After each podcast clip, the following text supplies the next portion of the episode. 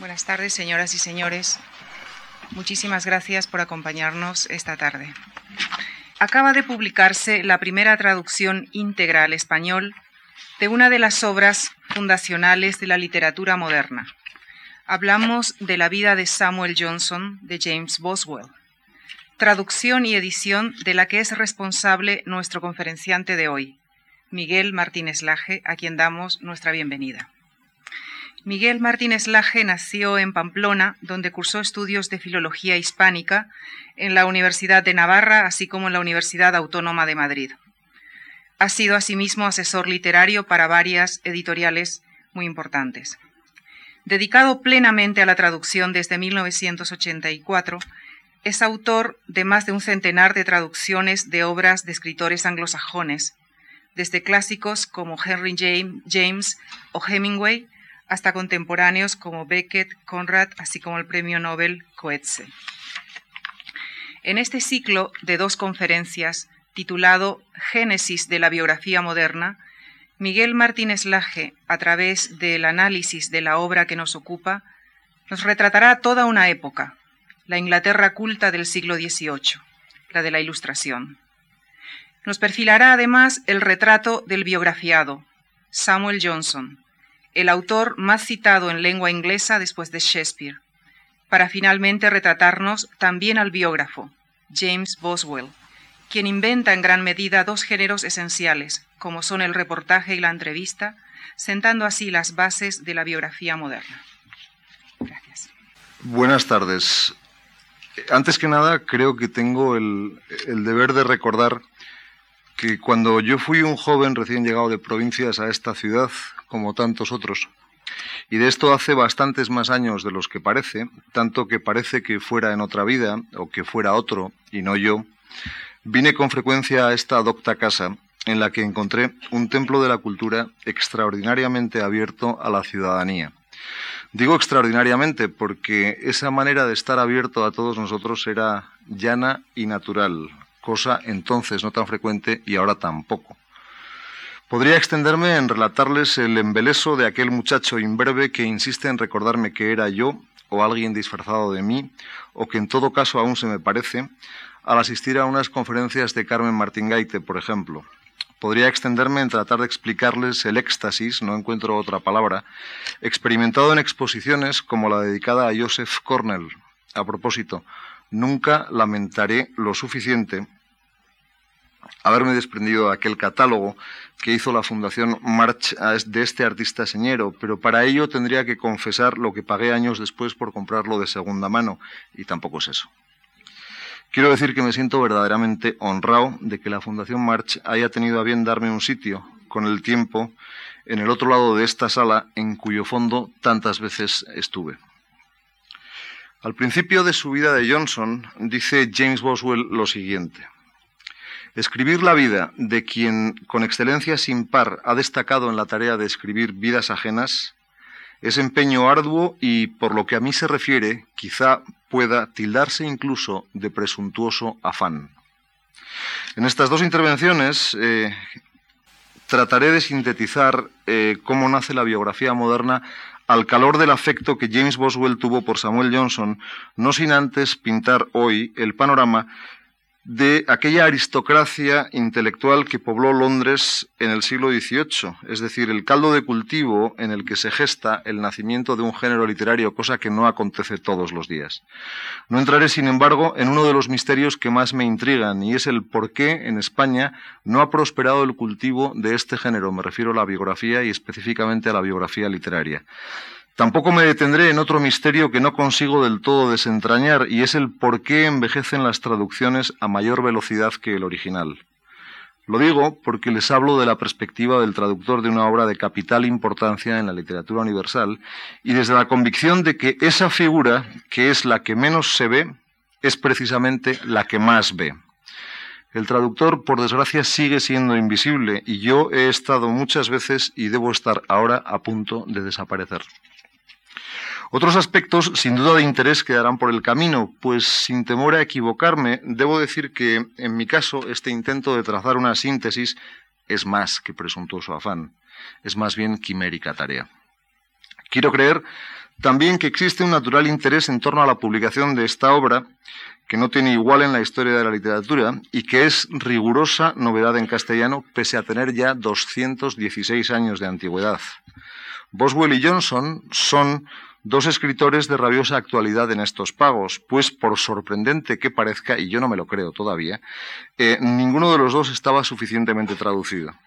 En la medida de lo posible, con estar los destinos de ambos eh, unidos de un modo indisoluble, trataré de abordar hoy la figura inconmensurable del doctor Johnson, al cual Boswell y sus amistades, tome nota, rara vez llamaban doctor porque él lo detestaba y dejando al buen Boswell para el jueves, aunque advierto que disociarlos no siempre es fácil. A día de hoy, Samuel Johnson es más conocido por la vida que por la obra que escribió, aunque a este desconocimiento espero ponerle un parche, ya que no remedio. Por otra parte, no estamos ante un caso de parasitismo en el que la vida fagocite la obra. La vida y lo digo con mayúsculas y en cursiva, aunque auditivamente no se aprecie, refiriéndome a la vida de Johnson, de James Boswell, es en realidad una obra que glosa, amplía y allana la obra del propio Johnson. Dice Harold Bloom, al cual yo no sé por qué no queda más remedio que citar, con su mentalidad de, bueno, de papa canonizador de la literatura universal, que si fuera preciso imaginar una conversación en la eternidad entre Johnson y Goethe, prácticamente su contemporáneo, Shakespeare transmitiría la incapacidad de ambos para escucharse. Platón aportaría la, ironía del encuentro y Oscar Wilde tendría que dar cuenta del ingenio desperdiciado. No iba a ser fácil que se entendieran, quizá porque Johnson, vuelve a decir Bloom, es el mejor de todos los críticos literarios, lo dice Bloom. Podría eh, haber sido un gran poeta, pero Johnson renunció al empeño por entender que Alexander Pope, al cual estudió en profundidad, había alcanzado ya la cima de la perfección formal en la poesía inglesa. Y esto, desde un punto de vista estrictamente neoclásico, no tiene objeción posible. Johnson podría haber eclipsado a Pope, pero dejó de lado la poesía, aunque como cuenta Boswell, durante toda su vida bisbiseó sin cesar versos de composición propia que luego no ponía sobre el papel. Y desarrolló un estilo extraordinario, una sublimidad rotunda y magnífica, idónea para transmitir su particular sabiduría. La sabiduría de Johnson es sombría y es mordaz, como el Eclesiastés y el libro de Job. Johnson es un sabio sinceramente cristiano que emprendió una cruzada contra la hipocresía y la maledicencia. Si hoy viviera, pondría en vereda al medio académico y a los medios de comunicación, y no me extrañaría que fuera en algún momento una auténtica bestia televisiva, aunque si hoy viviera y fuera novelista, yo creo que se parecería mucho a don Mario Vargas Llosa. Sus años de lexicógrafo, la década que va de 1746 a 1756, durante la cual compuso él solo el diccionario de la lengua inglesa, equivalente al que años después y a trancas y barrancas iban a compilar los 40 miembros de la Académie Française, le enseñaron a despreciar la política y la ideología. Hay dos citas del prefacio al diccionario que yo creo que nos van a servir para acercarnos un poco a la hechura humana de Johnson. La primera dice así, la tarea de un autor consiste en enseñar lo que no se sabe, o bien en mostrar el valor de verdades conocidas por su modo de adornarlas, o bien permitir que penetre en el intelecto una luz nueva y que abra nuevos panoramas a la perspectiva, para extender flores sobre las regiones a través de las cuales el intelecto ya ha transitado, pues puede surgir la tentación de regresar y echar una segunda mirada a las cosas sobre las que hemos pasado veloces o hemos considerado de manera insuficiente. Y la segunda dice así, Todavía no estoy tan entregado a la lexicografía para olvidar que las palabras son hijas de la tierra y las cosas hijas del cielo. El lenguaje no es más que el instrumento de la ciencia y las palabras no son sino signos de las ideas. Desearía, no obstante, que el instrumento fuera menos propenso a corrupción, que los signos fueran más permanentes, al igual que las cosas que designan. Johnson Nunca se hizo demasiadas ilusiones, más bien ninguna pudo tener, sobre la capacidad de error que es propia del ser humano. Yo no creo que le hubiera sorprendido mucho lo mucho que, según algunos expertos, iba a desviarse de la realidad la imagen popular que de él se tiene. Digo popular, pero también académica.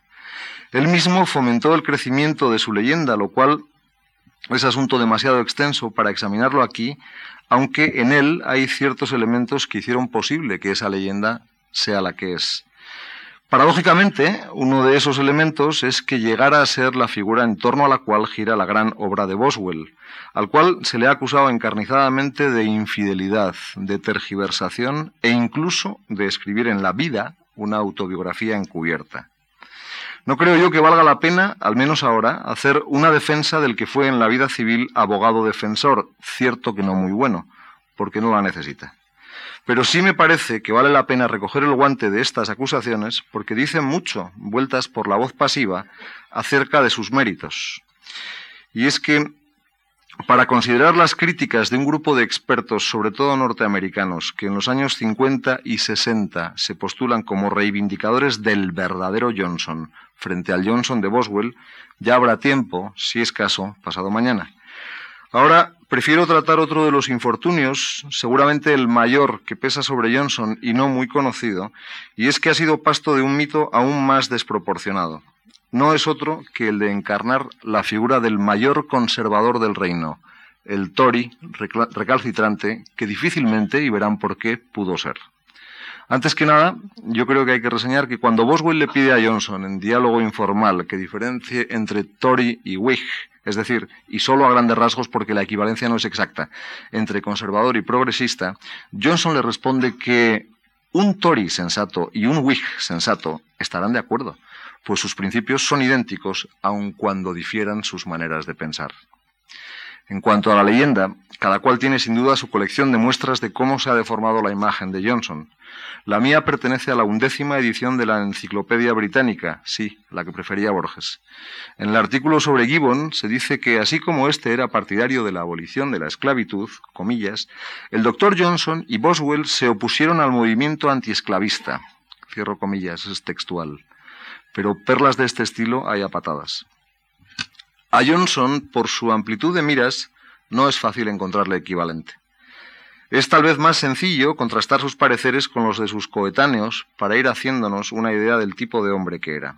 Así, Johnson asegura que la historia no existe, solo la biografía, lo cual se puede comparar con lo dicho por Edward Gibbon, ya citado, que es el gran historiador de la época, aunque hoy sea estimable sobre todo por haber escrito una excelente historia de su vida, es decir, una autobiografía.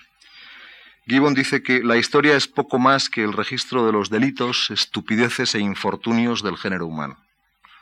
Cuando uno lee en los ensayos de Johnson, por ejemplo, que cuando censuramos a un hombre le elogiamos indirectamente, pues lo que mostramos es de cuánto puede prescindir, ¿no le viene a la cabeza un escritor cuya sapiencia lo haya llevado a decir una frase con la que pensaba terminar esta conferencia, pero que me ha parecido preferible adelantar, y es que Mal percibe quien en su percepción olvida el más que natural margen de error en que se mueve.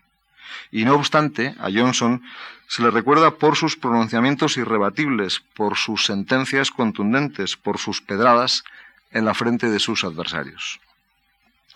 Boswell señala en varias ocasiones que Johnson, conversador sin par, hablaba sobre todo con afán de triunfar sobre su adversario. Los ejemplos de esta clase de contundencia serían legión. De momento me conformaré con dos de las anécdotas que recoge Boswell, referentes las dos al obispo Berkeley, estandarte de aquella enseña del empirismo según la cual esse est percipi.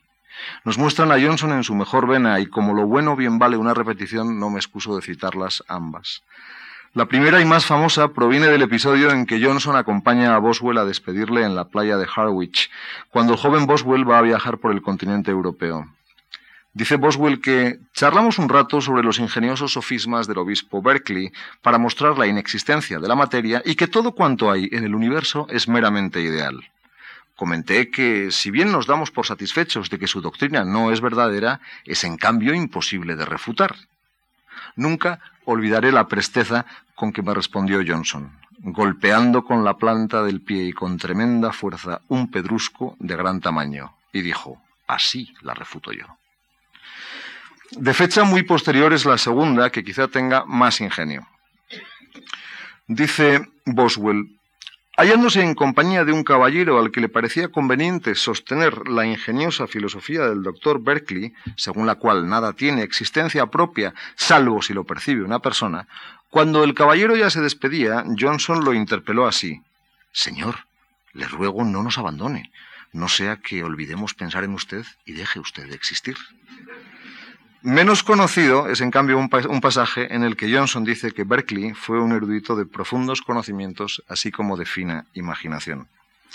Bien, pues con esta misma facundia y con el dogmatismo demoledor al que nos tiene acostumbrados, Johnson trata a otros filósofos de altura. Si uno se deja llevar por la contundencia de sus opiniones, es fácil concluir que Johnson es manifiestamente contrario a la Ilustración, la gran corriente intelectual de su época. Parece que despreciara todo modo de vida y todo estudio tendente a emancipar el intelecto de los prejuicios particulares de una época o nación, según diría Macaulay, mediado del siglo XIX, aunque con Macaulay cada vez más cuidado, que hoy lo he visto citado en un periódico, en una reseña de este libro, y hay que andar con ojo. Cuando Boswell saca a colación las figuras de Voltaire y Rousseau puesto que había visitado a ambos durante su viaje por el continente europeo y de ambos encuentros con estos filósofos y con otros nace todavía en su diario un género tan moderno como es la entrevista, o sea, no contento con inventar la biografía moderna, Boswell es el inventor de la entrevista. Bien, Boswell consigue que Johnson pierda los extribos y se explaya a su gusto. Rousseau, señor mío, dice Johnson, es un hombre perverso. Yo antes firmaría una sentencia para proceder a su expulsión que a la de cualquier felón a quien se haya condenado recientemente. Sí, no me desagradaría mandarlo a que hiciera trabajos forzados en las plantaciones, a lo que Boswell replica, ¿lo cree tan perjudicial como Voltaire? Y Johnson sentencia, es difícil establecer en cuál de los dos hay mayor iniquidad. No es mucho más caritativo con David Hume, a quien Boswell también había entrevistado en su lecho de muerte. El filósofo escocés hizo profesión de fe en su ateísmo, negando tajantemente que existiera ninguna clase de vida en el más allá. Johnson era una persona especialmente sensible a todo lo que tuviera que ver con la muerte, la suya o la de cualquier otro ser vivo. Pues bien, le comenté, dice Boswell, algo que David Hume me había dicho que no le causaba más inquietud pensar que no iba a ser después de la vida de lo que pudiera inquietarle no haber sido antes de existir. Y Johnson replica, Señor, si de veras piensa así, es que tiene perturbadas las facultades de la percepción y ha enloquecido. Si no lo piensa, miente. Podría decirle también que pone tranquilamente el dedo sobre la llama de una vela y que no siente dolor. ¿Le creería usted? Cuando muera, al menos renunciará a todo cuanto tiene. En otra ocasión, dice sobre Hume, Hume, así como otros innovadores de su muy especial ralea, son hombres vanidosos y dispuestos siempre a satisfacer sus gustos a toda costa. No constituye la verdad alimento suficiente para su vanidad, de modo que se han abonado al error. La verdad, señor mío, es una vaca que a tales personas no dará más leche, de modo que corren a ordeñar al toro. Y aún en otro momento, dice Boswell, estuve muy de acuerdo en que bien podría usted cascarles a Hume y a Adam Smith la cabeza del uno contra la del otro de un solo mamporro y ridiculizar en su justo punto, esto es, de un modo extraordinario, el descreimiento vanidoso y la ostentación huera de ambos en materia de fe.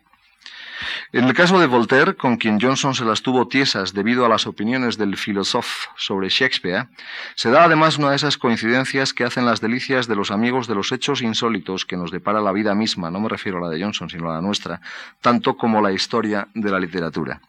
La única novela de Johnson, que se titula Rasselas, y fue su libro más difundido en todo el continente europeo, se publicó en marzo de 1759 con semanas de diferencia de la publicación en Francia del Cándido de Voltaire. Dejemos hablar a Boswell. El Cándido de Voltaire, escrito para refutar el sistema del optimismo, objetivo que ha culminado con gran éxito, es maravillosamente similar en cuanto a su plan y desarrollo al Rasselas de Johnson. Es más, he oído decir a este que si no se hubieran publicado tan seguidos uno del otro, lo que probaba que no hubo tiempo para la imitación, habría sido inútil negar que el plan del que salió después era emulación del que se publicó primero. Si bien la tesis que ilustran ambos libros es la misma, esto es, que en nuestro estado actual abunda el mal y no el bien, la intención de ambos escritores era muy diferente. sospecho que Voltaire solo se propuso, con su desenfado profano e incluso impío, desacreditar la fe en una providencia que todo lo regula. Johnson, por su parte, poniendo de manifiesto la naturaleza insatisfactoria de las cosas temporales, quiso más bien dirigir las esperanzas del hombre hacia lo eterno. En los dos libros, un joven viaja en compañía de su maestro y descubre el sufrimiento humano en su intento por hallar las raíces de la felicidad. A pesar de las similitudes temáticas, sus preocupaciones son muy distintas. Voltaire quiso, en efecto, hacer una sátira de la Teodicea de Leibniz, en la que éste afirma, toma castaña, que vivimos en el mejor de los mundos posibles. Johnson aborda si la humanidad es o no capaz de lograr la felicidad. Y justo es decir, de paso, que Johnson no escatimó elogios a Voltaire, quien, a su decir, dice Boswell, era un buen narrador. El mayor de sus méritos radicaba en una feliz selección y disposición de las circunstancias. No obstante, cuando Johnson denuncia la iniquidad de los dos filósofos más famosos del momento y cuando vilipendia al escocés, para mí es evidente que no habla de sus obras, sino del deplorable espectáculo que entonces corría en boca de todos, de las muchas tropelías que cometieron los dos franceses en sus relaciones personales y de las vilezas que se hicieron e hicieron a otros como Hume se refiere a la penosa historia del exilio de Rousseau, a la maledicencia de Voltaire, a la acogida que al primero dio Hume y a la indignación que luego, y muy justificadamente, tuvo con el ginebrino. Con Hume, sin embargo, comparte Johnson no pocos postulados en materia de ética, una entusiasta pasión por la felicidad y una actitud muy semejante respecto del colonialismo y de la máquina imperial que Gran Bretaña entonces ponía a punto por medio mundo. No es muy conocido, por ejemplo, hablando de la undécima edición de la Enciclopedia Británica, que Johnson brindó una vez por la próxima insurrección de los negros en las Antillas. De todos modos, si es un error considerar que las opiniones de Johnson siempre fueron contundentes y estuvieron limpias de toda ambigüedad, no lo es menos suponer que la Ilustración fue un movimiento unificado y tangible. En vida de Johnson, mejor dicho, ni siquiera fue un movimiento. La imagen del grupo de aliados bien cohesionados como Hume y Voltaire y Rousseau, Diderot, D'Alembert y tantos otros es una ilusión que carece de fundamento histórico.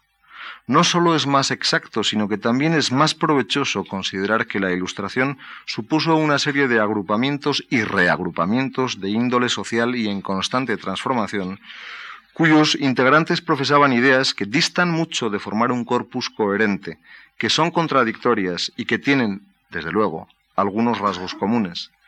Fue más bien una serie de alineaciones variables a tenor de las controversias y, sobre todo, de los afectos del momento. Para valorar la actitud de Johnson ante la Ilustración, además de sus opiniones, que hemos citado por encima, y tratándose de un fenómeno sobre todo francés, quizá valga la pena evaluar la visita que hizo Johnson a París en el otoño de 1775. La conocemos con detalle, pues Boswell reproduce el diario de Johnson, que son un par de meses comprimidos en una docena de páginas, además de algunas cartas y opiniones de quienes le acompañaron en el viaje.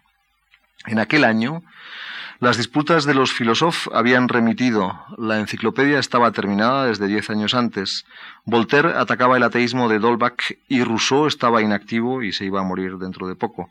Los jesuitas habían sido expulsados de Francia, pero faltaba todavía una larga década hasta que sobreviniera la crisis de 1787. Otro de los integrantes de la expedición y amigo de Johnson fue Giuseppe Baretti, enemigo de las novedades de procedencia francesa y que había llamado a la plana mayor de la Ilustración compaginatori de la mente humana, es decir, descosedores del intelecto. Voltaire también llamó a Baretti el Zoilo de Italia, y de Baretti, por cierto, se puede leer en castellano su viaje de Londres a Génova pasando por Madrid, que está publicado en Reino de Redonda y que aconsejo vivamente. Durante el viaje, Johnson no conoció en persona a ninguna figura de la Ilustración. Sí estuvo bastante con Frerón, que era virulento enemigo de Voltaire.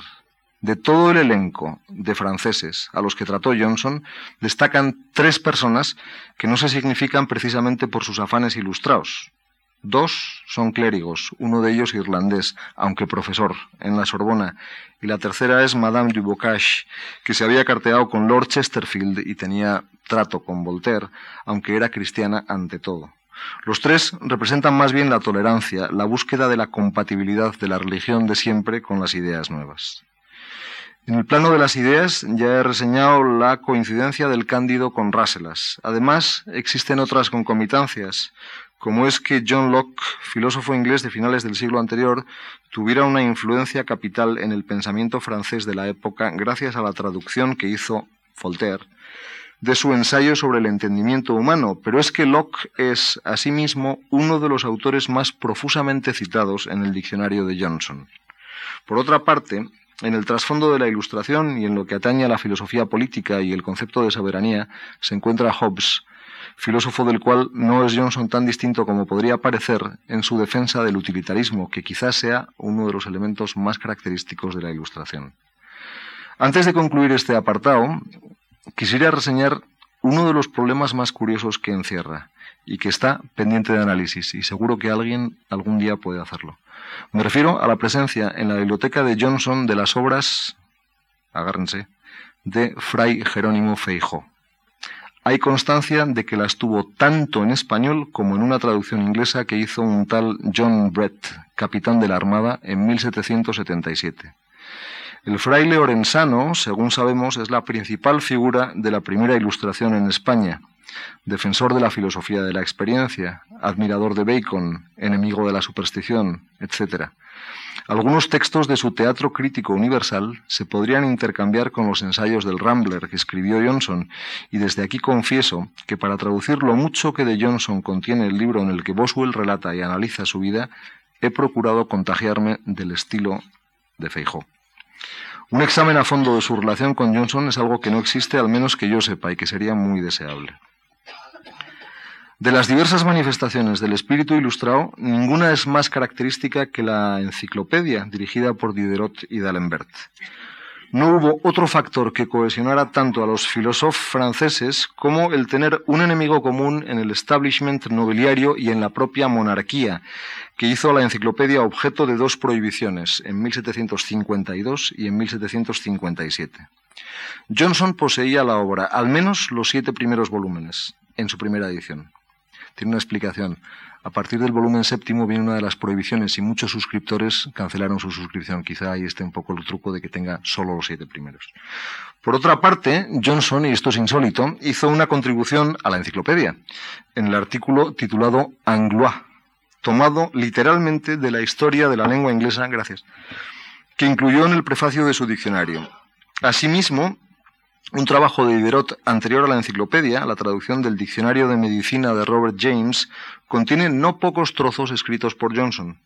Pero lo fundamental tal vez sea que la enciclopedia parte de la idea inicial de traducir la Cyclopedia de Robert Chambers 1741 que Johnson conocía muy bien y que formó parte del armazón de su diccionario. Quiere decirse que las entradas del diccionario en gran medida están tomadas de esta enciclopedia de Chambers y luego las definiciones sí que las pone Johnson de su puño y letra. Asimismo, el subtítulo de la enciclopedia reza Diccionario razonado de las artes, las ciencias y los oficios, con lo que recalca la intención que tiene de difundir el saber y mostrar la interrelación de sus diversas ramas, con la convicción de que las artesanías y la industria en estado entonces incipiente, con sus técnicas específicas, eran aspectos esenciales en la vida de la nación. A menor escala, ese mismo espíritu es el que anima las definiciones del diccionario de Johnson. Ambos libros, por último, son simultáneos, de mediados de la década de 1750. En cuanto a sus orígenes, la enciclopedia obtiene el privilegio real de impresión en 1745. El breve esquema que publica Johnson para anunciar su diccionario es de 1746 y las noticias no viajaban tan deprisa en aquel entonces. Diderot y Johnson coinciden en una tarea consistente en recoger y clasificar informaciones actualizadas y en expresarlas de manera inteligible. Diderot trabaja con mayor amplitud y trabaja en equipo. Johnson trabaja solo. El espíritu ilustrado a mí me parece que es el mismo en ambos casos, o al menos muy parejo. Johnson prolonga el talante de la primera ilustración en la segunda mitad del XVIII, por más que sea impensable, que se alinease con el ateísmo y el materialismo de los filósofos de 1770. Pero va siendo hora de dejar a un lado la proximidad de las dos naciones que se miran poniendo por medio el Canal de la Mancha Y en cambio es hora de centrarnos en Inglaterra, en aquel Londres de la segunda mitad del XVIII, donde tienen lugar fenómenos similares a los que desencadena la Ilustración, aunque con matices genuinamente isleños, el menor de los cuales no es, por cierto, que la corona británica estuviera ya sujeta, desde mucho antes, a un control considerable por parte del Parlamento. Para esto quisiera centrarme en tres episodios de la vida de Johnson que seguramente nos servirán para hacernos una idea más clara del panorama. El primero es la carta que escribió Johnson a Lord Chesterfield, distinguido estadista y diplomático, un noble en aquel entonces sumamente admirado por su ingenio, su elegancia y su gusto refinado, cualidades que treinta años después serían descritas como si fuesen mero desdén, afectación o esnovismo, en el mejor de los supuestos. Durante más de 30 años se había hablado en todos los mentideros londinenses de esta carta, sobre la cual habían corrido abundantes especulaciones. Boswell resolvió que el original de la misma se reprodujera sin falta en su libro. E incluso lo utilizó finalmente en una prepublicación de la vida, en 1790, junto con otro de los episodios al que me referiré enseguida, que es el encuentro de Johnson con Jorge III en la Biblioteca Real del Palacio de Buckingham. Conviene seguramente resaltar que la carta era crucial para Boswell por infinidad de motivos. Creyó ver en este suceso algo esencial del carácter de Johnson, es evidente, si no, no le hubiera dado tanta relevancia. Creyó ver quizá una muestra de su independencia definitiva, aunque también revela mucho sobre el biógrafo, asunto sobre el cual hoy no me puedo extender y en cambio pasado mañana sí. Y hay un detalle más. Boswell no solo publica la carta por vez primera, siendo esta la carta más famosa de la literatura inglesa. Al contrario que los demás biógrafos de Johnson, que los hubo antes de Boswell, aproximadamente unos 15 nada menos, y esto es bastante desconocido, al contrario que los demás biógrafos de Johnson, examina el conflicto entre Johnson y Chesterfield en todos sus detalles.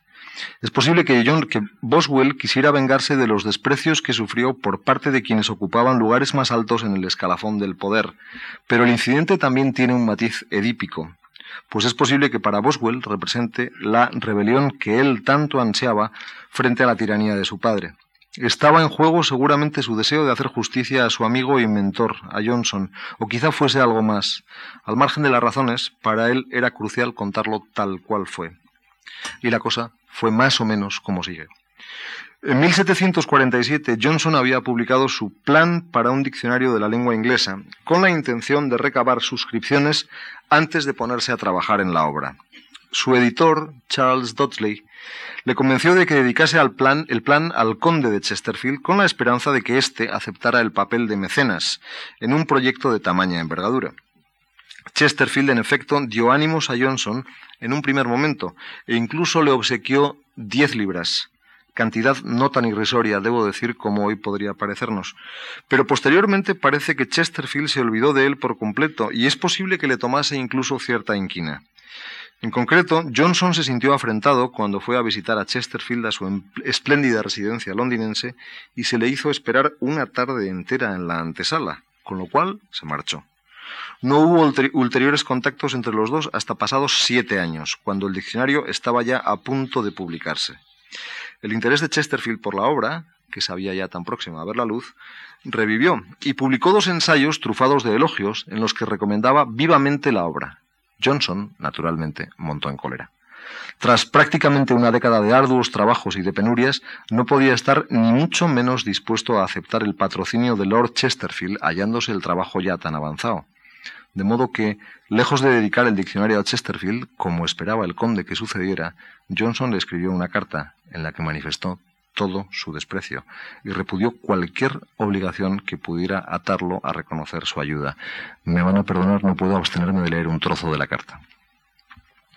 Siete años han pasado ya, milord, desde que estuve esperando en vuestra antecámara o fui rechazado en vuestra puerta.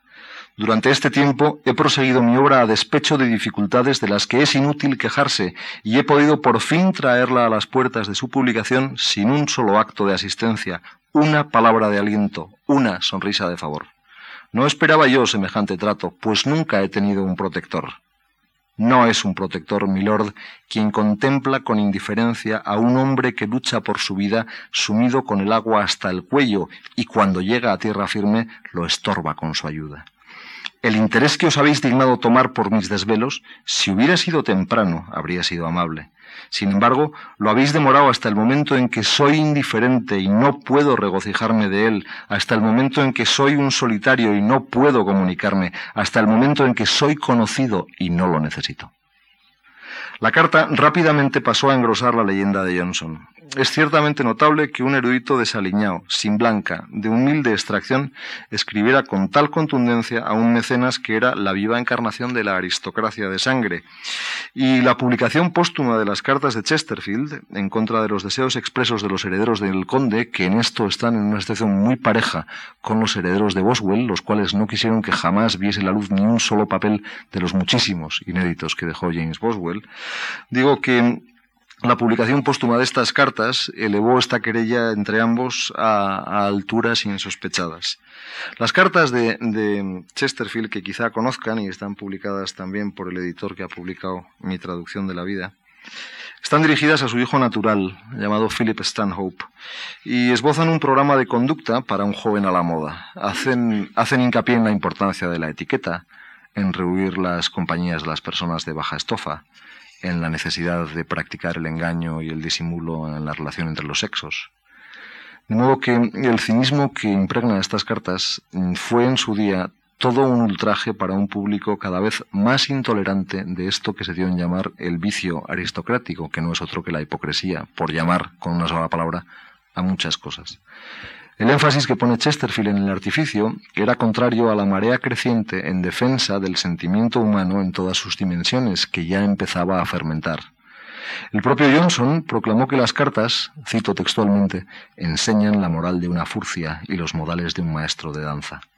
Retrospectivamente, el desafío que lanzó Johnson a Chesterfield parece tanto más formidable que en su día. Pues bien, no contento con dar cuenta de todo el suceso y hacerlo primorosamente, Boswell cotejó dos ediciones distintas de un poema de Johnson titulado Londres, que es una imitación de la décima sátira de Juvenal. Y donde dice Londres podría ser Roma, Madrid o cualquier gran ciudad. Es un poema en contra de las grandes ciudades. En la primera edición, Boswell encuentra este dístico. Mirad bien qué agobios acechan la vida de erudición fatigas, envidias, carencias, la guardilla y la prisión. Pero luego de conocer las tribulaciones por las que le llevó a pasar el falaz patrocinio de Lord Chesterfield, resulta que Johnson suprimió el vocablo guardilla de esta apenada enumeración, y en todas las ediciones posteriores los versos quedaron como sigue. Mirad bien qué agobios acechan la vida de erudición, fatigas, envidias, carencias, el mecenas y la prisión.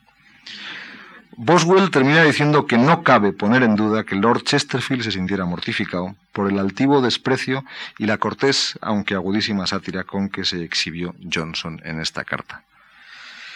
Bien, Boswell se basó en otro documento crucial, el acta que levantó de su puño y letra el propio Johnson de su conversación con Jorge III, habida en la Biblioteca Real en 1767 para urdir una de las escenas más potentes de la vida, en la que se muestra al príncipe de la literatura conversando en pie de igualdad con el rey de Inglaterra, dice Boswell, con profundo respeto, aunque no obstante empleó un tono firme y viril, una voz resonante, y nunca ese tono sumiso, que por lo común se emplea en la corte y en los salones de palacio. Boswell había comprendido bien las enormes posibilidades dramáticas que encerraba este encuentro, ya en la primera ocasión en que le oyó comentarlo al propio Johnson, y se tomó toda clase de desvelos para reunir hasta el último papel y proceder a la reconstrucción de la escena. Sería largo aunque no tedioso, enumerar todas las gestiones necesarias para plasmar con total objetividad una escena tan delicada, pues el rey estaba entonces, yo diría que bastante más protegido que ahora, respecto de cualquier aparición en prensa, por lo cual me limitaré a decir que Boswell editó sutilmente todos estos materiales para hacer hincapié tanto en la dignidad de Johnson en presencia del soberano como en la deferencia del todavía joven monarca para con su famoso súbdito.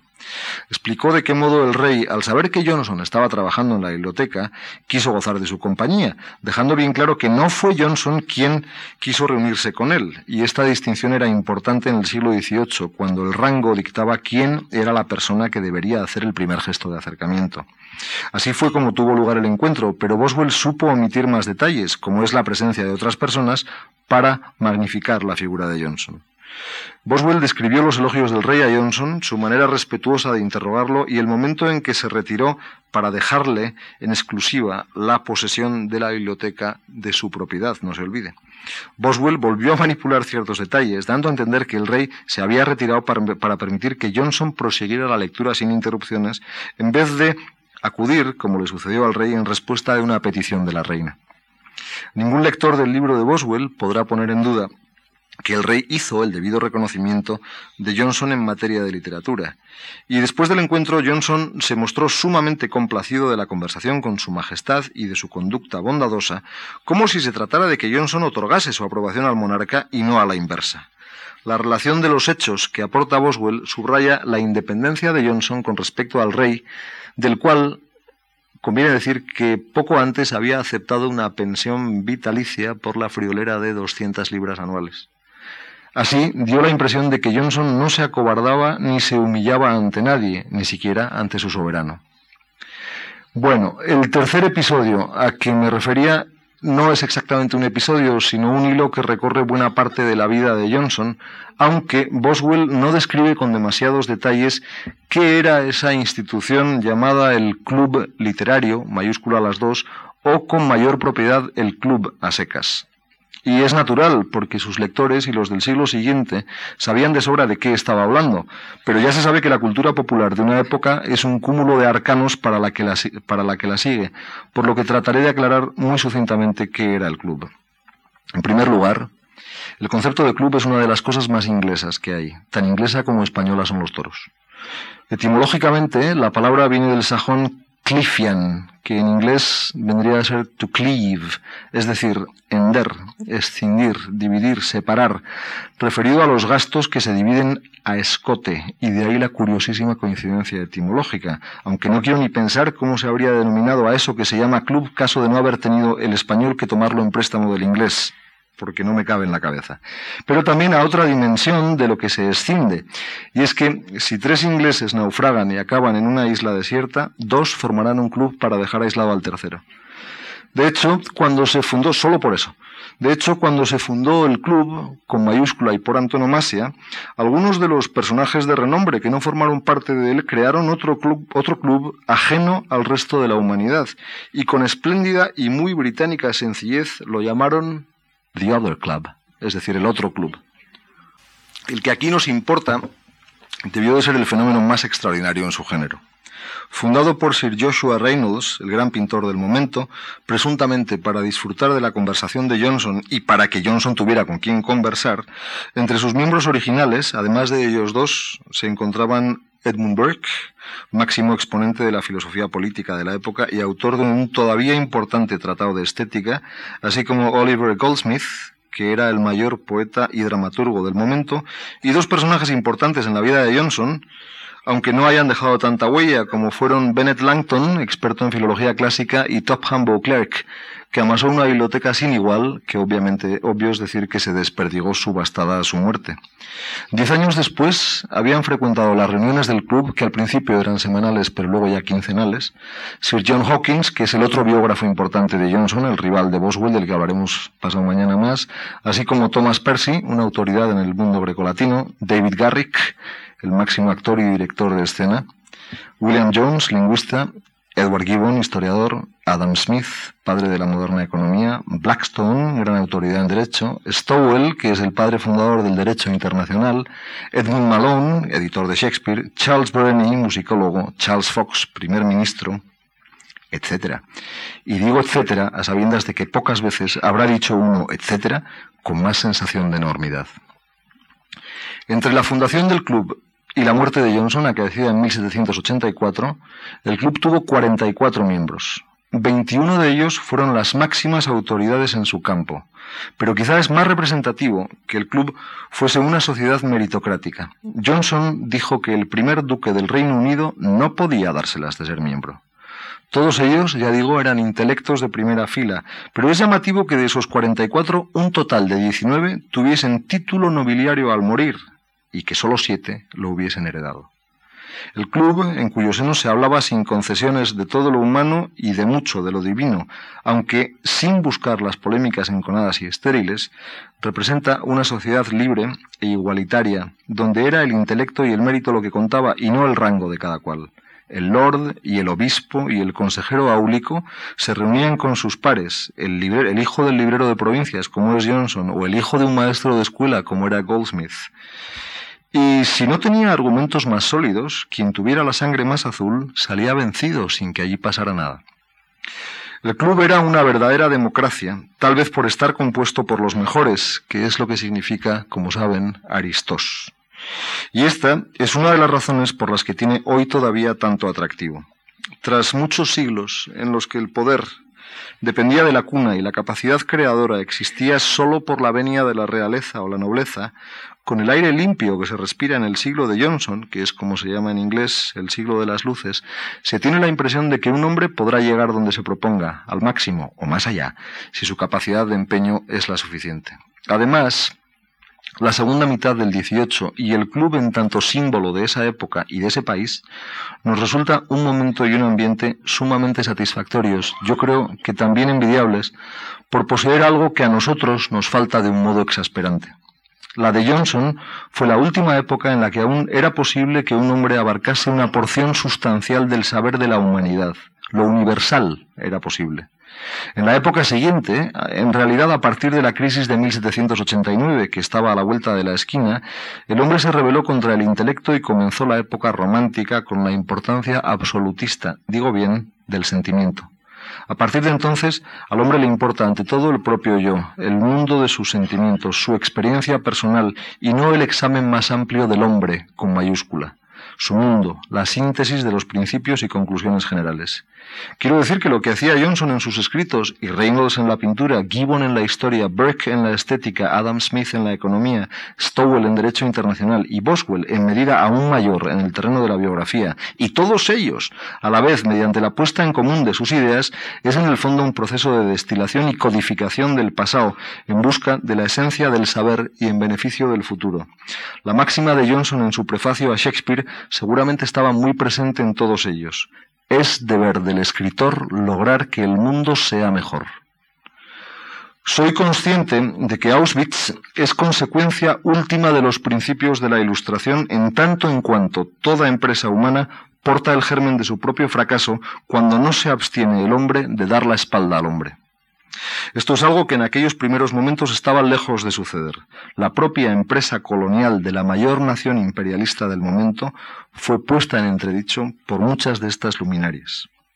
Hoy es de rigor que hagamos hincapié en las limitaciones del intelecto, en el modo en que puede engañarse y llevarse a engaño y ocultarse de las verdades menos gratas de paladear.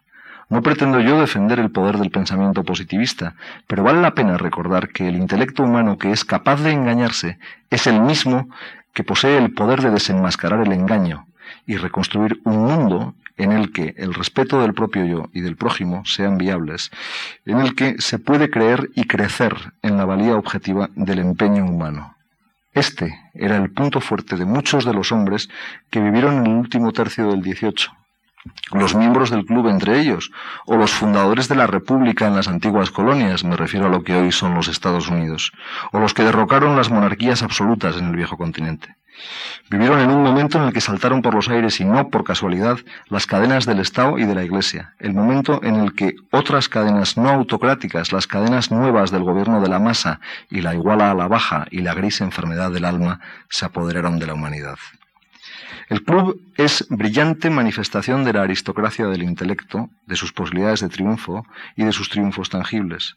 Por eso resulta hoy tan atractivo y tan importante, por ser una asociación dedicada a los asuntos más nobles del espíritu, en cuyo seno prevalecían las cualidades del pensamiento sobre la posición social y financiera y sobre la rebajada medianía del hombre corriente. Como estos principios siempre serán atrayentes para cualquier generación que sepa qué es la sabiduría, que sepa dar el debido valor al poder del pensamiento, el Club de Johnson ha alcanzado aquello a lo que aspiró con su lema, que decía esto perpetua, es decir, ojalá dure para siempre. Intuyo que habrá entre ustedes alguna cara de perplejidad. Quédense tranquilos, que no voy a seguir por derroteros tan solemnes. No sé qué me ha podido suceder. Quizá, como ha dicho Luis Alberto de Cuenca en su perspicaz reseña de la vida de Johnson, resulta que este que les habla, que es el traductor de la misma, se ha convertido en uno más de los miembros del club y deambula por aquel Londres como Pedro por su casa. Bueno, no parece fácil hablar de literatura y prescindir de algunas parejas de conceptos como son el arte y la vida, la forma y el significado, la imaginación y la experiencia. Pero se trata de antítesis muchas veces engañosas. Así, tenemos en alta estima el arte, la forma, la imaginación, y desdeñamos muchas modalidades de la escritura cuyas cualidades no son particulares de la literatura, modalidades cuya materia se halla tan próxima a la experiencia común que no casa con el reino de lo imaginario, y cuyo cauce expresivo es tan cercano al discurso ordinario que ni siquiera se nos ocurre comentar sus aspectos literarios. Distinguir entre el arte y la vida en la escritura de este tipo es irrelevante, porque tanto los asuntos de que trata como sus formas de expresión son comunes a ambas esferas. A veces, esa clase de escritura alcanza durabilidad y entra en esa vasta y mal calibrada categoría que es la literatura de la experiencia. Pues bien, el más grande de los escritores en lengua inglesa cuya obra se incluye en esa categoría es Samuel Johnson. La injusticia que causa el empleo de estas antítesis se nota, por ejemplo, en un elogio como el que hizo Walter Raleigh, un profesor de literatura al que Virginia Woolf puso en su justo punto y al que conviene no confundir con Sir Walter Raleigh, aventurero, pirata, amante de Isabel I de Inglaterra e introductor en Europa del tabaco. El Raleigh al que me refiero dijo que Johnson fue escritor casi por accidente. Es el hombre el que nos resulta tan querido. Habría que precisar si el hombre no nos resulta tan querido precisamente por su grandeza de escritor.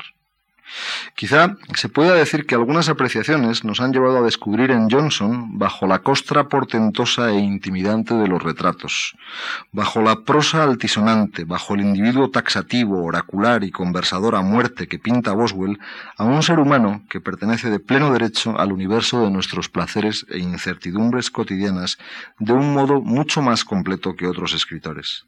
Tendría que llegar el siglo XX con autores de la cordura de George Orwell, Cyril Connolly o la propia Virginia Woolf para que se dieran casos semejantes. Me refiero a la literatura en lengua inglesa, claro está.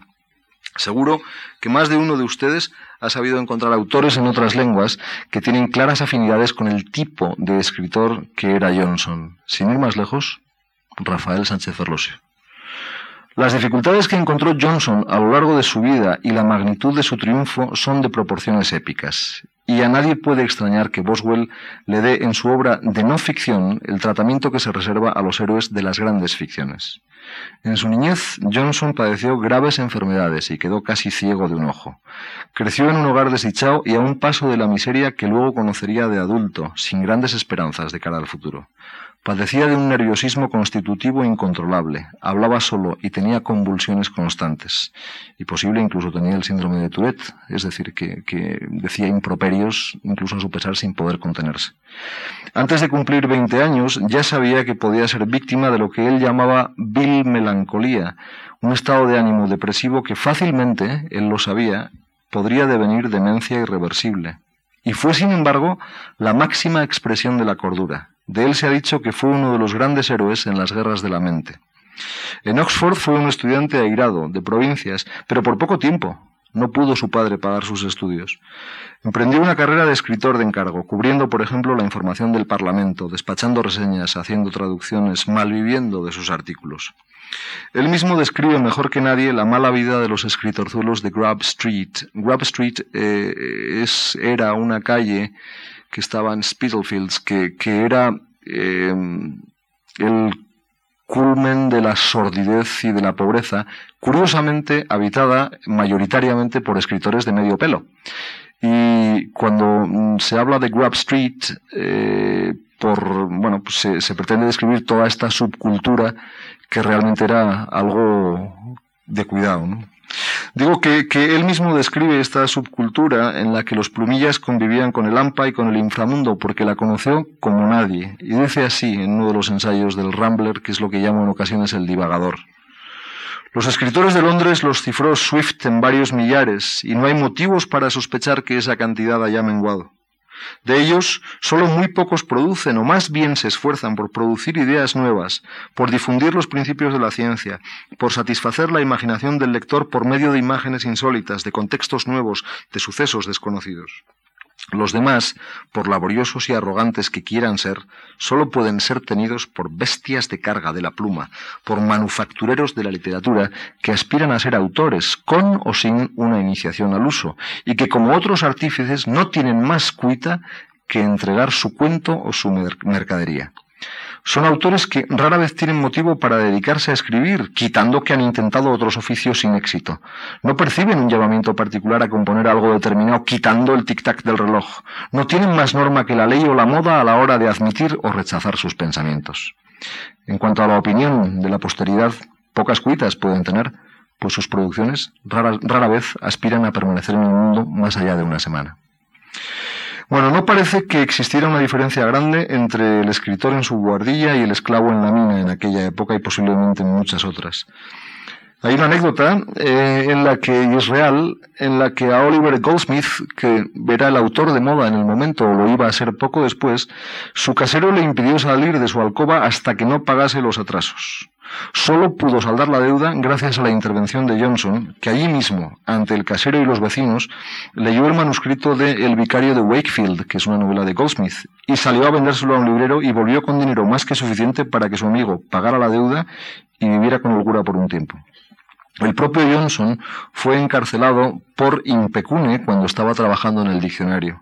Tal vez lo más grave es que la fragmentación de las tareas a que tenía que dedicarse el escritor pastiches, compilaciones periódicas, reportajes, panfletos, catálogos, etcétera, etcétera, socavara gravemente su integridad y la socavara en el doble sentido del término. Su pesimismo político o realismo, según se mire, me refiero al de Johnson, se basa en una honda comprensión de los elementos más oscuros que componen la naturaleza de los hombres. No podía estar de acuerdo, creo, con las doctrinas progresistas, quien estaba convencido de que Puede haber una comunidad de posesiones materiales, pero no una comunidad de afectos ni de estima. Toda la concepción liberal del derecho a la felicidad inevitablemente parecía irreal a un hombre que, al preguntársele y es Boswell quien se lo pregunta, si a veces no es feliz un hombre en el momento presente, respondió diciendo, nunca, salvo si está borracho. Y quizá valga la pena recordar que, en contra de lo que han dicho de la vida algunos periodistas apresurados, Samuel Johnson no probó el vino durante todos sus años de madurez, ya que, decía él, me es más fácil la abstinencia que la moderación. He mencionado en dos ocasiones el derecho a la felicidad, y ahora caigo en que debiera haber dicho la búsqueda de la felicidad, porque es así como figura, junto con el derecho a la libertad y el derecho a la vida, en la Declaración de Independencia de los Estados Unidos. Lo que no es tan sabido es que la expresión la acuña Johnson en Rasselas, su única novela, y la vuelve a utilizar en un panfleto titulado La falsa alarma, refiriéndose a que las primeras sublevaciones de los colonos en América era una falsa alarma, no había nada que temer, y si se independizaban, pues hay apenas. Su conciencia de la corrupción a la que está sujeto el hombre por el orgullo y la envidia es tan aguda como la de la Rochefoucauld, pero no se agota ahí. Su gran vocación de hombre bien humorado, su vívida vis, que dice Boswell, fuerza vital o ganas de vivir, traduciría yo, vencía de continuo sus convicciones sobre la imperfección y la inadecuación del ser humano, lo cual, sumado a su natural impetuoso y levantisco, modifica sustancialmente el conservadurismo que se le achaca. Es cierto que se opuso con vehemencia al espíritu prevaleciente en la época, que definió como un desagrado tajante ante todo valor establecido meramente por el hecho de serlo, establecido, se entiende. Ahora bien, su idea de que la cura de la mayor parte de la infelicidad humana no puede ser radical, sino solo paliativa, le llevó a ponerse en contra de todo asomo de reforma radical, si bien es preciso señalar que este desplazamiento no le llevó, en cambio, a mostrar ninguna complacencia con el status quo. Estaba, por ejemplo, convencido de que la verdadera prueba de la civilización consiste en que haya una provisión decente para los pobres. Todo esto, aun siendo irrelevante, aun siendo relevante, quiero decir, tal vez sea lo de menos, que es lo que quería decir. Siguiendo cada cual sus gustos, es posible aplaudir en Johnson al santo varón anglicano, eso sí, al glotón incontenible, al patriota o al bromista, al sesudo lexicógrafo o al rebelde con causa, cuando lo que en realidad importa no es que el gran can de la literatura, que así se le llamaba en la época, fuese un gran tipo, ni que sea el ornato más brillante de un manual de autopsicoterapia. Importa si era o no un gran escritor, y la respuesta, sin duda, es que lo era, y lo es. Que lo llegara a ser por accidente, como decía nuestro amigo Raleigh, tal vez no sea del todo falso. Fue nombrado doctor honoris causa por Trinity College, Dublín, y por Oxford, no se olvide, en 1755 y en 1765, aunque el primer nombramiento respondiera a la necesidad de que su diccionario ostentara encubierta que era obra de un doctor, pues no bastaba con que fuera una obra doctísima. Siendo ya famoso, cuando alguien lo elogió por sus conocimientos de leyes y le dijo que podría haber llegado a ser Lord Canciller si se hubiera dedicado a la carrera de la jurisprudencia, Johnson, sumamente intranquilo, le contestó así, ¿por qué me incordia usted dándome a entender que ya es demasiado tarde? Antes he insinuado que una de las complicaciones que se presentan al evaluar a Johnson es lo que podría llamarse problema del nicho inexistente. Es decir, no sabemos dónde colocar ciertos géneros como el aforismo o la entrada de diccionario dentro de la jerarquía literaria. No tenemos una categoría conceptual que acomode esas producciones, o no al menos como la que da cabida a la novela, al teatro, a la poesía e incluso al ensayo. Nos gusta el ingenio, sí, y nos gusta la concisión, y nos gusta el poder analítico, pero la definición lexicográfica y el aforismo parecen tener corto alcance y son discontinuos o son de ocasión. Por si fuera poco, casi todas las obras que publicó Johnson fueron obras de encargo, o escritas por dinero, caso de los 450 ensayos de que constan las series tituladas El divagador, El desocupado y El, aventurero. Tampoco es muy sabido que Johnson una vez le dijo a Boswell, yo creo que muy serio. Nadie, salvo un mentecato, habrá escrito nunca si no es por dinero. Es como si a Johnson nunca llegara a dejarlo en paz la sombra agorera de Grub Street, sus años de escritor de mala muerte que no tenía ni dónde caerse muerto. Y es así desde su primera obra, una traducción, hasta sus mayores logros, como son el diccionario y las vidas de los poetas, aunque es cierto que con Johnson la lexicografía entra de pleno derecho en la provincia de la literatura y su crítica literaria, en fin, otro gallo nos cantara si los críticos literarios leyesen mejor sus obras de crítica. Su única novela la escribió en una semana, solo por las tardes, para pagar el entierro de su madre. Johnson es quizá el mayor ejemplo de gran escritor con una idea más bien escasa de la especificidad vocacional de la literatura, lo cual no tiene nada raro y menos aún nada malo. En primer lugar, la idea de la vocación literaria como algo especial no es forzosamente la mejor, y es más bien reciente, y es romántica. Además, Johnson tenía una concepción clara de su papel. Al contrario que otras concepciones más recientes, la suya se adaptaba como un guante a sus facultades. Son los románticos los que dan carta de naturaleza a la idea del escritor como genio solitario que explora los mares procelosos del pensamiento y del sentimiento, una concepción todavía hoy vigente y muy extendida, aunque ya no excluyente. Y de la mano de este estereotipo va una concepción de la literatura igualmente privilegiada, elitista, que se exacerba con Flaubert y con los simbolistas y se sale de madre con el modernismo. La idea que tenía Johnson de la, literatura y del papel del escritor nada tiene que ver con la tradición romántica. Si se consideraba artista, él a sí mismo lo era solo en el sentido dieciochesco de ser un diestro y eficaz artesano. La función que otorgaba a su destreza dependía de que se hiciera hincapié necesariamente en la afinidad con sus congéneres. Y así dice, la única finalidad de la escritura es permitir al lector que disfrute de la vida o que la sobrelleve mejor. Sus mejores obras tempranas, como son sus dos grandes poemas, uno Londres y otro La vanidad de los deseos del hombre, o los textos de El divagador, son, en prosa o en verso, ensayos morales, discursos escritos para propagar la verdad y dignificar la virtud. Termino enseguida. La tendencia didáctica de que adolece Johnson, que está muy alejada de las modas recientes, es sin duda una causa importante de la divergencia que se percibe entre su potencial y sus logros el lector ya no encuentra fácilmente el marco referencial más idóneo para una lectura de estas características. Y así sucede, confieso que a mí el primero, que La vanidad de los deseos del hombre debe de ser uno de los mejores poemas del siglo XVIII en lengua inglesa, pero está tan lastrado de sentido religioso y moral que se hurta a lo que hoy se entiende por poesía. Por otra parte, a Johnson, y esto quizá aclare muchas cosas, no le interesa la válvula más corriente de la mentalidad literaria, es decir, la expresión de la propia individualidad.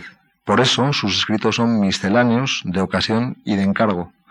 Dice Johnson que el verdadero genio es un intelecto de gran capacidad general, accidentalmente determinado en una dirección particular. A nadie se puede aplicar su definición tan bien como a él. Su formidable, capacidad de análisis y su dominio inmediato de una expresión verbal memorable precisaban sólo de una ocasión que los pusiera en marcha, ya fuera una tarea literaria o un suceso de la vida cotidiana. Por eso hay que saber cómo leer obras que no obedecen a una intención literaria propiamente dicha. La carta a Lord Chesterfield, que es privada, no desmerece al lado de sus obras de pública intención. Iba a incluir aquí una conversación, que es otro de los momentos importantes de Johnson, pero es evidente que no nos da tiempo, aunque en ella Boswell termina diciéndole, yo me pregunto, señor, si no le produce más placer escribir que no escribir, a lo cual Johnson replica, pues no deje de preguntárselo. Eh, sus conversaciones, eh, que son otra dimensión, otra faceta de su obra, son muestra de su carácter, sin duda. Y es posible incluso que fueran su medio de expresión más natural, de ahí parte del valor de Boswell, y no todo el valor de Boswell, aun cuando se ponga en duda su veracidad y el propio Johnson en alguna ocasión se autoparodiase y se autotradujera a lo que yo creo que es una lengua distinta del inglés del 18 que yo llamo el Johnsonés. Su alta concepción de la intención moral eh, da irrelevancia a la distinción entre lo público y lo privado. Y Madame Darblé, por ejemplo, decía que oírle y leerle eran experiencias muy parecidas. Y esa conversación abarca además todo tipo de capacidades, desde el registro que Boswell llama de majestuoso profesor de sabiduría moral hasta la gama de un humorista espléndido, porque el ogro, que es como yo llamo a veces a, Johnson, lo es y lo parece en ocasiones, este ogro se ríe y tiene una risa contagiosa. Y es que el humor es otra cualidad a la que no se ha hecho justicia, aunque debo decir que hoy he leído en un periódico una referencia muy atinada al humor de Johnson que destila la vida de Boswell. En general, en Johnson el humor es una respuesta con la que encaja las complejidades de la existencia, una respuesta cuyo acierto depende de una gran sensibilidad y de una no menor imaginación. Una señora, una vez, incurrió en el desavisado error de mostrar a Johnson una gruta artificial construida en su jardín, como aquella en la que Alexander Pope se retiraba a meditar, y con evidente complacencia le preguntó si, a su entender, no era un hermoso y cómodo habitáculo. Creo que sí lo es, señora, respondió Johnson para un sapo. Es una réplica ruda, desde luego, pero no es gratuita. Pues Johnson después recuerda a la buena señora que la civilización ha progresado y ha dejado atrás las cuevas para vivir los hombres en casas con más o menos comodidad por medio de largos y pacientes esfuerzos y que la civilización solo por ese camino puede continuar. Para hacer justicia a Johnson es preciso tener en cuenta toda, la totalidad de sus pronunciamientos, desde las conversaciones y los escritos marginales hasta los poemas y los ensayos, y de todo eso en la vida hay un muy buen surtido. De todos modos, seguimos estando a caballo entre la vida y el arte, ¿no? Y, no es posible ir tan lejos como Johnson al despreciar las diferencias entre ambas esferas. Lo correcto, seguramente, por lo menos para estar en sintonía con este autor y comprenderlo mejor, es instalarse en la tradición de la literatura sapiencial, que es la que viene del Eclesiastés, pasa por Montaigne y Pascal y por el proverbial Lichtenberg, con el cual estoy persuadido de que coincidió Johnson cuando el alemán visitó Londres, aunque no queda constancia, lástima. Los escritos de Johnson constituyen desde luego un corpus disperso y asistemático, pero elocuente y coherente, que expresa esa visión, la visión de la verdadera experiencia humana. Y apenas he hablado de sus escritos uno por uno, lo sé, pero basta acordarse del poema que dedica a la muerte de su amigo, un medicucho de medio pelo llamado Robert Levitt, al que acogió durante años en su casa, y era un simple curapupas que atendía a los más pobres y que aceptaba el pago que mal le podían dar los pobres y que habitualmente era una copa de ginebra. Pero no citaré ninguno de los versos de ese poema a la muerte de Robert Levitt que tienen ustedes en la vida. Tampoco me importa reconocer que sigo leyendo a Johnson hasta el punto de buscar en Johnson lo que bien sé que Samuel Johnson no escribió y que a cambio encuentro páginas de verdadero provecho en la mina inagotable de su prosa. Gracias.